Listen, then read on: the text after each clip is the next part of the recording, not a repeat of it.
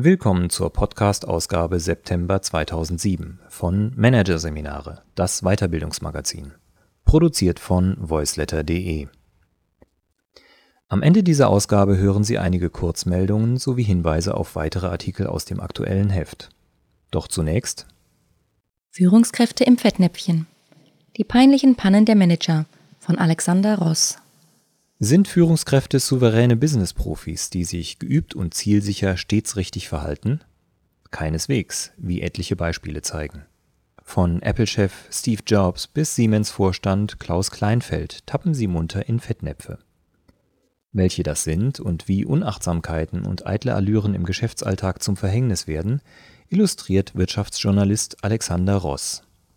Hier ein Kurzüberblick des Artikels. Von der Nachwuchskraft bis zum Topmanager, warum heute keiner mehr vor peinlichen Pannen geschützt ist. Das Fischmesser ist nicht das Problem, worin sich Verhaltenspannen wirklich äußern. Dick Cheney und Steve Jobs, wie sich US-Vizepräsident und Apple-Chef daneben benahmen. Fauxpas, Taktlosigkeit, Fettnapf, die drei Formen von Verhaltenspannen. Wenn andere im Fettnapf sitzen, wie man anderen hilft, und sich selbst dabei schützt. Besonders peinlich die Eitelkeiten der Manager und worin sie sich ausdrücken. Uneitel auftreten und authentisch dabei sein, wie diese Gratwanderung zu schaffen ist. Der Deutsche ist ja Experte beim Blitzkrieg. Allerdings hat man auch etliche davon verloren – mit diesen Worten im schwedischen Fernsehen kommentierte Leif Östling, der Vorstandsvorsitzende des schwedischen Lkw-Herstellers Scania, seinen Übernahmeringkampf mit dem deutschen MAN-Konzern im Dezember 2006. In seinem Auftritt ließ er die martialischen Worte folgen, er habe seine Mitarbeiter wie einst Winston Churchill auf Blut, Schweiß und Tränen vorbereitet. Schon wenige Tage danach musste Östling sich allerdings für seinen Auftritt entschuldigen und skandinavische Wirtschaftsmedien werteten Östlings Äußerungen als die wahrscheinlich größte Entgleisung in der schwedischen Wirtschaftsgeschichte. Freiheit des Verhaltens heißt Freiheit des Versagens. Manager als souveräne Business-Profis, die sich geübt und zielsicher richtig verhalten? Nicht nur das Beispiel Live Östlings zeigt, dieses verbreitete Bild täuscht. In Wirklichkeit verlangt der Geschäftsalltag vom einzelnen Mitarbeiter ein Höchstmaß an Wachsamkeit bei eigenem Verhalten. Und längst nicht jeder schafft es, sein Verhalten souverän ins richtige Fahrwasser zu steuern. Und das wird auch immer schwieriger. Denn heute erwartet man schon von Projektleitern und Nachwuchsführungskräften eine Paketssicherheit, die vor 15 Jahren noch nicht einmal Bereichsleiter auf der Ebene unter dem Vorstand beweisen mussten. Dabei zeigen die Worte von Scania-Chef Östling, aber auch die Victory-Finger von Josef Ackermann und andere Fälle, dass selbst in den Konzernspitzen der Fettnapfslalom täglich geübt werden muss. Während die Selbstverpflichtung gegenüber tradierten Regeln und Verhaltensnormen schwindet, kommen gleichzeitig neue und oft auch diffuse Regeln und Herausforderungen hinzu, zum Beispiel das große Feld der politischen Korrektheit. Das Risiko der Peinlichkeit beim eigenen Auftritt wächst darüber hinaus mit den individuellen Freiheitsgraden, denn Freiheit des Verhaltens heißt auch Freiheit des Versagens. Und das Versagen ist meist nicht nur hörbar, sondern auch sichtbar. Bei der offiziellen Gedenkfeier anlässlich der Befreiung des Konzentrationslagers Auschwitz im Januar 2005 kamen viele Staatsgäste, auch US-Vizepräsident Dick Cheney. Er erschien richtig gekleidet für die Jahreszeit, aber nicht für den Anlass. Denn Cheney kam in Parker, Skimütze und Wanderstiefeln, Eben die Art von Kleidung, die man trägt, wenn man eine Schneefräse bedient, schrieb die Washington Post und verglich Cheneys Auftritt mit dem eines pflegeligen Kindes unter lauter Erwachsenen. Drei Verhaltenspannen. Fauxpas, Taktlosigkeit, Fettnapf. Peinlichkeiten entstehen für Menschen, wenn sie ihr Image schädigen oder sie in den Augen der anderen einer Wahrnehmungsstörung unterliegen. Nicht jede Peinlichkeit ist gleich stark, Daher lassen sich drei Formen von Pannen unterscheiden. Zum einen gibt es den Fauxpas als unbewussten Fehltritt, der oft aus Unwissenheit oder Unsicherheit geschieht. Eine andere Form der Peinlichkeit ist die Taktlosigkeit als ein absichtliches, nicht durchdachtes Fehlverhalten. Das kann eine bewusste Provokation mit Worten sein, eine Verhaltensprovokation oder ein Provozieren mit dem eigenen Erscheinungsbild, etwa durch Kleidung. Und schließlich gibt es den klassischen Fettnapf. man fällt aus der eigenen Rolle oder der Rollenerwartung, die andere Menschen haben, oder man spielt im falschen Film zur Irritation des Publikums. Besonders weit verbreitet ist Panne Nummer zwei, die gedankenlose Taktlosigkeit. Schon das gute alte Telefon kann zu Ignoranz und Nachlässigkeit verleiten und manchen im Verhalten offenbar überfordern, so wie Apple-Chef Steve Jobs. Er stellte jüngst mit dem iPhone der Weltöffentlichkeit die neue Art des Telefonierens vor. Dass Jobs aber noch nicht einmal die alte Art des Telefonierens beherrscht, weiß Alison Wenham, seit der gefeierte Manager einmal bei ihr anrief. Wenham leitet den kleinen Verband der unabhängigen Musikproduzenten in England. In dem mit ihr geführten Telefonat über Provisionen und Rechte wurde der Apple-Chef beleidigend und ausfallend. Dann legte er einfach auf. Wenham erzählte dem Daily Telegraph, Wäre es ein Telefonat mit zivilen Umgangsformen gewesen, hätte es mich beeindruckt, dass Steve Jobs persönlich zum Hörer greift und mich anruft. Aber gerade durch die grobe Unhöflichkeit war ich dann recht wenig beeindruckt. Dass nicht nur Topmanager wie Steve Jobs, sondern auch Nachwuchskräfte auf dem Weg nach oben schwer wieder gutzumachende Imageschäden erleiden können, hat einen wesentlichen Grund. Schlanke Managementstrukturen und ausgedünnte Hierarchieebenen. Durch sie ist das Risiko, im Geschäftsleben beim Auftreten in Fettnäpfchen hineinzutreten, in den vergangenen Jahren stetig gestiegen. Denn wenn Projektleiter direkt an den Vorstand berichten, ist die Fallhöhe deutlich angehoben. Hinzu kommt die wachsende Internationalisierung der Unternehmen. Sie potenziert die Anzahl möglicher Fettnäpfchen im geschäftlichen Sozialkontakt. Man muss nicht mehr Weltreisender sein, um sich daneben zu benehmen. Allein die EU-Erweiterung brachte ein Dutzend neue Fettnapfpotenziale nach Deutschland. Und globale Handelsbeziehungen bringen sie bis vor das Firmentor, per Videokonferenz bis ins eigene Büro. Und über das stets eingeschaltete Handy begleiten sie einen sogar bis auf die Toilette. Konjunktur haben daher Seminare zum Thema Etikette und Stilsicherheit. Mehr als 70 Bücher über Etikette verzeichnet der Buchhändler Amazon. Viele Unternehmen bieten ihren im Ausland eingesetzten Mitarbeitern Kurse zum richtigen interkulturellen Verhalten an Seltener sind Angebote, wie man auch im Inland und im Alltag den Fallen und Fettnäpfen sicher ausweicht. Das führt oft zu einer Fehleinschätzung darüber, was wirklich zählt. Nicht der Gabeltest beim Festbankett lässt Manager scheitern, sondern ihr tägliches Verhalten im Business. Denn viel häufiger als das Fischmesser verwenden wir Worte, Handlungen und Auftritte sagt Diplompsychologe Rainer Neumann, der als Unternehmensberater und Coach für Topmanager tätig ist. Er stellt wie viele Personalexperten und Trainer immer wieder fest, Manager verkennen, dass es zwischen Selbstbild und Fremdbild einen Unterschied gibt und dass andere das eigene Verhalten anders beurteilen als man selbst. Eine leichte Selbstüberschätzung ist durchaus karrierefördernd, weil man mehr will und wagt. Doch wenn man kritisches Feedback nicht mehr hört oder sogar nicht hören will, dann ist das Einfallstor für Peinlichkeiten weit geöffnet. Dabei lauern Fettnäpfchen gerade in den bekannten Situationen oder solchen, die wir zu kennen glauben. Gelingt es, sie virtuos zu umrunden, steht man häufig vor einem anderen Problem. Wie sollte man reagieren, wenn andere neben einem in ein Fettnäpfchen treten? Psychologe Rainer Neumann empfiehlt drei erprobte Wege, die sich in Trainings bewährt haben. Zum einen schlichtes Ignorieren des Vorgangs, denn es hilft dem anderen, das Gesicht zu wahren, ohne dass wir sein Verhalten thematisieren. So wie Engländer und Japaner, die als meisterhaft im Übersehen peinlicher Situationen gelten. Wenn das nicht möglich ist, besteht die zweite Möglichkeit darin, den anderen aufzurichten und ihm zu helfen. Im Ausmaß der Hilfe drückt sich die Stärke und Wichtigkeit der gegenseitigen Beziehung aus. Ebenso kann es durchaus ratsam sein, sich einfach zu entfernen. Denn erstens braucht es für Peinlichkeit ein Publikum. Fehlt dieses, so ist das Verhalten des anderen irrelevant. Und zweitens kann man mit dem Rückzug Schaden von sich selber abwenden. Ist der Regelbruch sehr stark, will man damit vielleicht überhaupt nicht in Verbindung gebracht werden. Wovor wir andere allerdings nur wenig schützen und bewahren können, sind deren persönliche Eitelkeiten. Neben Fehlverhalten per Telefon, E-Mail und SMS und den Peinlichkeiten in Wort und Bild stellen diese jedoch ein ganz erhebliches Fettnapfpotenzial dar. Als etwa Klaus Kleinfeld zum Chef von Siemens ernannt wurde, verbreitete der Konzern ein Foto, auf dem Kleinfeld eine Uhr am linken Handgelenk trägt. Fachleute erkannten eine Rolex, Modell Submariner, Preis nach Angabe der Londoner Times 3700 Euro.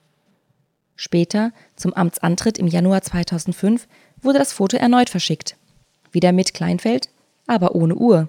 Die hatte man wegretuschiert. Doch die verschwundene Uhr des Vorstandschefs wurde bemerkt und löste erste Zweifel an der Person Kleinfelds aus. Wenn es den Manager-Eitelkeiten-Index MEX gäbe, welche Kategorien müsste er enthalten? Zuallererst Nummernschilder mit Initialen und niedrigen Ziffern, auf Englisch nicht umsonst Vanity Number Plates genannt. Und ganz sicher auch gestickte Monogramme im Oberhemd, natürlich nur mit Mittelinitialen, sofern diese nicht KPMG, BASF und anderes ergeben. Überhaupt die Abkürzungen. Professor E.H. Dr. Ingenieur H.C. Mult haben fast schon Suchtpotenzial für viele Topmanager. Eitelkeit und angenommene Wichtigkeit fallen oft auch zusammen bei Mitgliedschaften in Organisationen, Verbänden und Vereinen. Und zwar dann, wenn sie so zahlreich sind, dass man sie nicht mehr vollständig aufsagen kann, ohne vorher nachzusehen. Und ein wahres Schwergewicht im Manager-Eitelkeiten-Index sind Fotos von sich selbst und Prominenten im Büro an der Wand hinter sich und auf dem Schreibtisch Allerdings ist bekannt, dass Fotos amerikanischer Spitzenpolitiker mit jeder denkbaren Widmung auch von Deutschen gegen eine gewisse Wahlkampfspende erworben werden können. Besonders peinlich sind Eitelkeiten, wenn sie das Vortäuschen falscher Eindrücke zum Ziel haben. Das sind nicht nur falsche Doktortitel oder ein Botschafter von Konsul Veyers Gnaden. Auch angebliche Bescheidenheit kann eitel sein, wie Erwin Conradi zeigte der Ex-Aufsichtsratschef der Metro erweckte den Anschein von Sparsamkeit und persönlicher Energie dadurch, dass er ohne Chauffeur selbst mit dem Dienstwagen vorfuhr. Wie das Manager-Magazin berichtete, saß Conradi jedoch nur das letzte Stück vor dem Fahrziel selbst am Steuer. Wenn es hingegen einen Preis für den uneitlen Manager des Jahres gäbe, Manfred Wennemer wäre ein sicherer Kandidat. Und er würde den Preis wohl ablehnen. Der 59-Jährige ist Chef des Autozulieferers Continental, der 2005 rund 15 Milliarden Euro Umsatz machte. Obwohl der Kontikurs sich unter Wennemart verdreifachte, reist er zweiter Klasse mit der Bahn und fliegt innerhalb Europas nur Holzklasse. Und ein Chauffeur? Fehlanzeige. Eine Limousine steht zur Verfügung, doch für kurze Entfernungen soll Wennemar gern einen damals fünf Jahre alten Passat fahren, wie die Welt am Sonntag 2005 berichtete. Wennemar sagte, er müsse Vorbild sein. Meine persönliche Sparsamkeit habe ich auf den Konzern übertragen. Nicht bei jedem Manager zeigt sich das Unprätentiöse so offensichtlich wie bei Manfred Wennemer. Woran erkennt man dann aber, ob ein Manager lediglich rechtschaffen ambitioniert ist oder schon übertrieben eitel? Die Wirtschaftspsychologin Linda Pelzmann hat als Professorin auf diesem Gebiet unter anderem an der Harvard University geforscht und trifft folgende Unterscheidung. Der eitle Manager bezieht Ziele und Entscheidungen auf seine Person, während der ambitionierte Manager seine Ziele und Entscheidungen auf das Unternehmen bezieht. Doch oft reicht es nicht, sich nur aufopferungsvoll in den Dienst an der großen Sache zu stellen. Der Blick auf die anderen und deren Reaktion, der Abgleich von Selbstbild und Fremdbild hilft zu erkennen, ob die eigenen Handlungen immer noch Zustimmung und damit letztlich Unterstützung der Umwelt erhalten oder nicht. Entscheidend ist für Pelzmann, ob die Triebfeder Eitelkeit kontrolliert und wie sie sinnvoll gesteuert wird. Ob diese Steuerung vorhanden ist, erkennt man leicht daran, wie Eitle mit ihren eigenen Fehlern umgehen. Machen sie überhaupt welche? Leugnen von Fehlern und Abwälzen von Verantwortung ist jedenfalls ein sicherer Hinweis darauf, dass hier die eigene Eitelkeit bereits gesiegt hat über Selbstkontrolle und Realitätssinn. Ein weiteres sehr kritisches Indiz ist, ob ein Manager andere dazu anregt, echtes Feedback und positive Kritik zu geben und dies auch aushält, statt Ja-Sager zu fördern, Abweichler mundtot zu machen und diese aus dem eigenen Umkreis zu verbannen. Doch die Forschung zeigt auch, wir brauchen zumindest so etwas wie Grundeitelkeit, die uns den nötigen Stolz auf Leistungen und die entsprechende Motivation für diese gibt.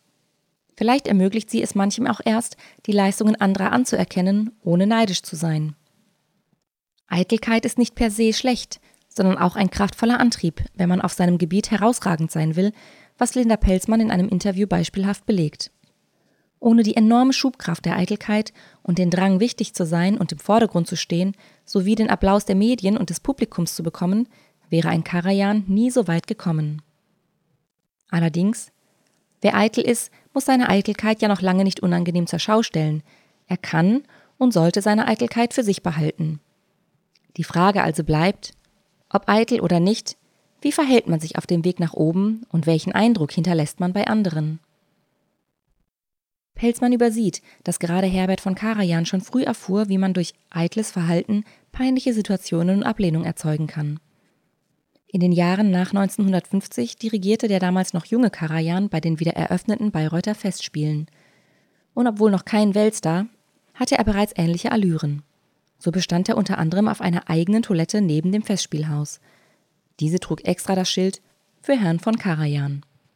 Die älteren und berühmteren Dirigenten auf dem grünen Hügel schwiegen, bis auf den alten, knorrigen Wagner-Maestro Hans Knappertsbusch aus München. Der fand für Karajans Forderung die treffenden Worte, als er mit Kreide auf die daneben gelegene Klotür schrieb: Für die anderen Arschlöcher. Humor ist beim Fettnapf-Slalom stets hilfreich aber nur solange es für viele wirklich etwas zu lachen gibt. Sonst kann es schnell peinlich werden. Das merkte der Medienmanager Hans-Holger Albrecht im August 2003. Er begann seine Festrede vor Aufsichtsratsmitgliedern in Stockholm mit den Worten Good evening, ladies and gentlemen and niggers. Der Sohn des früheren niedersächsischen Ministerpräsidenten führte seine Worte dann auf ein Zitat des früheren Bundespräsidenten Heinrich Lübke zurück der selbstironische Witz sollte nur zeigen, dass Deutsche keine guten Redner sind. Letzteres hatte Albrecht denn auch tatsächlich bewiesen, allerdings unfreiwillig. Seinen Humor hatte kaum einer verstanden oder gutgeheißen. Die Folge? 18 Monate später holten ihn seine Worte ein. Nach heftigen Rassismusvorwürfen aus den USA trat Albrecht Mitte Januar 2005 von seinem Aufsichtsratsposten zurück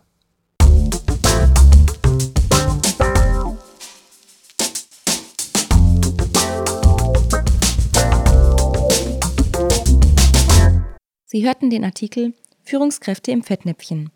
Die peinlichen Pannen der Manager von Alexander Ross aus der September-Ausgabe von Managerseminare, produziert von voiceletter.de. Und nun noch einige Kurzmeldungen aus dem aktuellen Heft.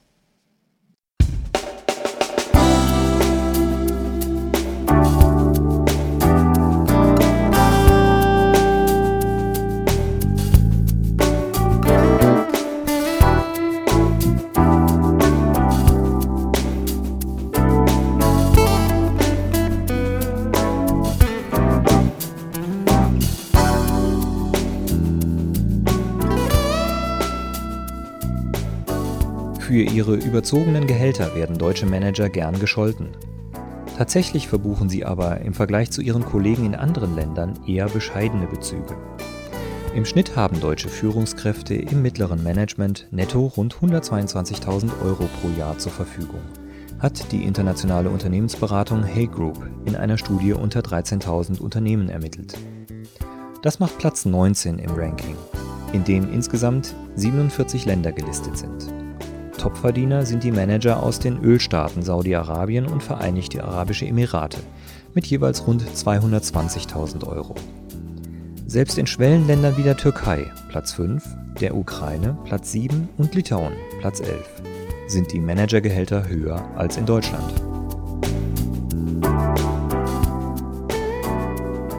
Wer seine Mitarbeiter zu größerer Leistung anspornen will, sollte ihnen hin und wieder etwas schenken. Diesen Schluss legt ein Experiment nahe, das in einer aktuellen Publikation des Instituts zur Zukunft der Arbeit Bonn beschrieben ist. Für den Versuch zahlte eine kanadische Firma ihren Arbeitnehmern einen einmaligen Bonus, und zwar unabhängig von der zuvor erbrachten Arbeitsleistung. Am Tag des Geldgeschenks erhöhte sich die Produktivität der Mitarbeiter um mehr als 10 Prozent. Die Erklärung der Arbeitswissenschaftler? Wem Gutes widerfährt, der versucht sich zu bedanken. Von der Boston Consulting Group fühlen sich deutsche Manager am besten beraten. Nahezu ebenso zufrieden sind sie mit den Consultants von McKinsey Company. Zu diesem Ergebnis kommt der Bonner Wirtschaftsprofessor Dietmar Fink in einer Studie, für die er rund 260 Führungskräfte befragte. Auf den Plätzen 3 und 4 der Beliebtheitsskala der 15 umsatzstärksten Managementberatungen in Deutschland folgen Bain Company und Roland Berger Strategy Consultants. Weitere Infos zur Studie per E-Mail unter studien.wgmbb.org.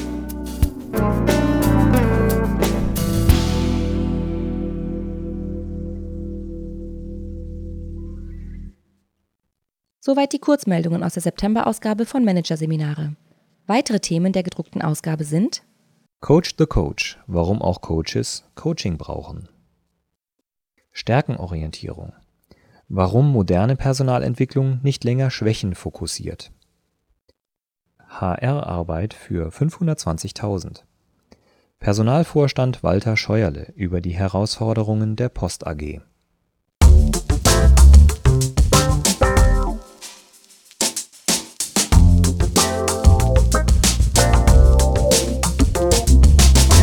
Das war der Podcast von Managerseminare, das Weiterbildungsmagazin.